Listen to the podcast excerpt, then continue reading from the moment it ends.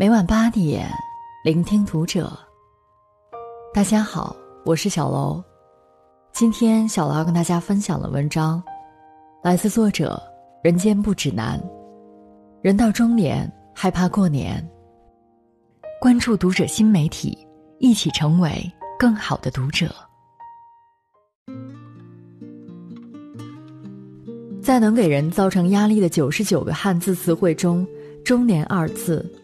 排名第三位。小时候盼着过年，因为压岁钱、大白兔，还顿顿有酒有肉。最重要的是脸上写满了无忧无虑。如今长大，鸡鸭鱼肉开始嚼之无味，大白兔奶糖也变得不再香甜。最重要的是脸上早已因承担岁月之重，生活的凄风苦雨，全都劈头盖脸的砸来，而面目全非。年味儿在变，过年的形式也在变。以前春节，大家图的是阖家团圆，图天伦之乐，图全家安康。现在春节，如果不是家境殷实，根本就没办法体面的过年。来看看这张去年全国压岁钱的地图，你就知道了。据调查，在红包开支上。全国去年家长人均给出了超过五千的红包，算上过年的各种红白喜事，这一数据足足高达八千。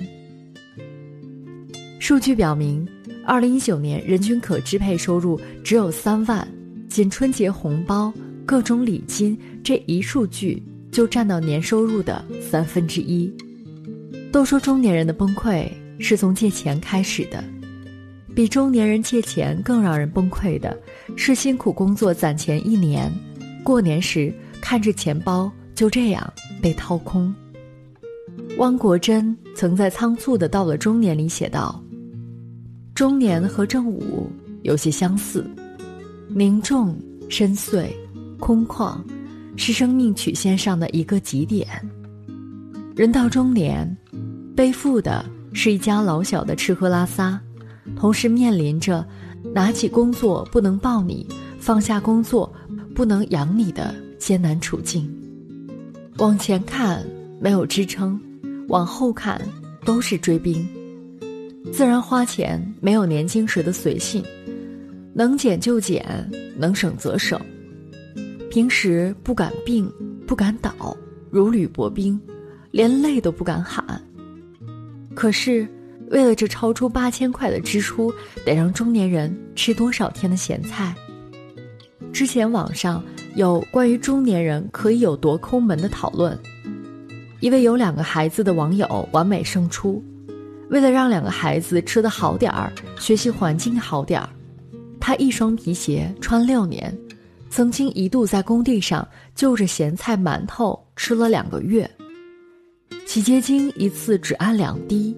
一滴洗不干净，三滴浪费。牙膏挤不出来，就拿剪刀剪开。一条毛巾先擦脸，再擦脚，最后用来擦地。袜子破了没事儿，三个月之后又三个月。有人为了节省房租，住在发生过命案的凶宅；有人为了少花生活费，每天馒头咸菜自来水。有人为了少些花销，下班就宅在家里，从来不应酬。时间好像一滩静止的死水，每个身在其中的中年人都在奋力求渡。中年人的硬撑是生活的日常，然而又有多少子女能够明白父母的良苦用心？春节前，我给闺蜜发了一条微信：“什么时候回家呀？”她转来几个字：“不回家。”我预感不对，一个电话打过去，你不回家过年啦？你爸妈没意见？他向我道来其中的缘由。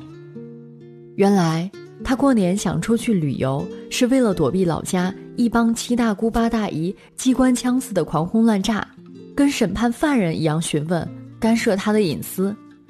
你家房子买在哪儿啊？买的是什么车呀？你家孩子怎么才这点成绩呀？看看我家孩子，全年级前十。攀比之风盛行，亲朋之间的关系被弄到前所未有的尴尬和剑拔弩张。我理解闺蜜的抗拒，也同情她的遭遇。有对象的被催婚，已婚的被催生娃，生娃的被催二胎，二胎的被催学区房，攀比之风弄得这届中年人苦不堪言。不就是过个年吗？活像是一场大型炫耀个人秀。年少时，我们被追求语数双百；现在，我们被要求房子两套。时间的脚步总是匆匆，太多的东西，我们有心无力。人生前半场，我们拼梦想、拼体力，拼命追求一切力所能及的物质和荣誉。人到中年，人生半坡，我们终会遇到自己的天花板，意识到。自己不过是一介凡人。半年前，黄磊在《小欢喜》里失声痛哭。年少时，以为自己是令狐冲，怎么就变成了个岳不群？而那些有心或无形之间的攀比，正在将那些用力生活的中年人一步步逼向墙角，逼成岳不群。不良的攀比之风。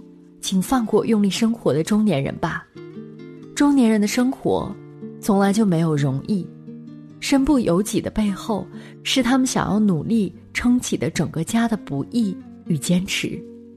拿起工作不能抱你，放下工作不能养你，正成为上千万背井离乡的父母的真实写照。去年过年，想和表弟表妹们约一个家庭聚会，被他们一一拒绝。表妹跟我说，他们工厂大年初三就要开始上班，如果缺席，年后的过节费就一分钱也别想拿。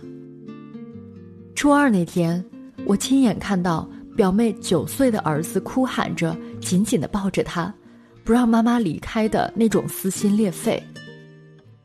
春节期间，表妹一共就放了五天假，去掉来回两天，一共在家待了不到七十个小时。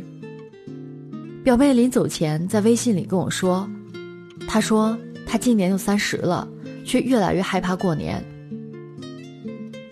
我问她为什么，她说：“害怕面对缺席孩子教育黄金时的遗憾。”是啊，人到中年，害怕过年，害怕和孩子牵起的手刚刚捂热，又得匆匆放下，害怕面对为了生活不得不离家的现实。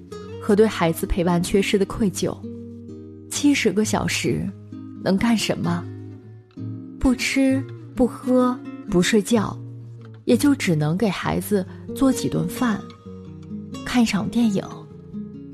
临行临别，再见，却又是一年。放假本该得到休息和放松，但是过年却比工作更累更苦。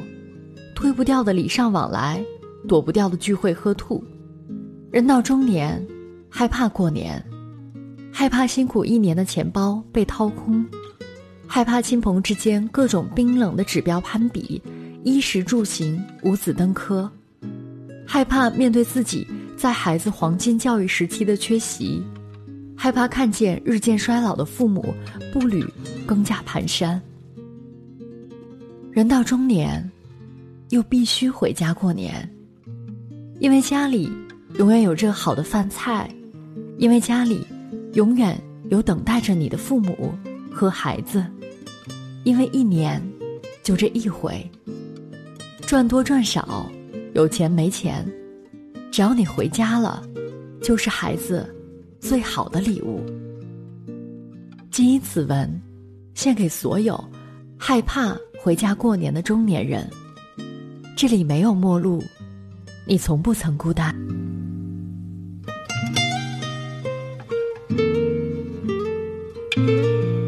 本期节目到这里就要结束了，感谢大家的收听，我们下期再会。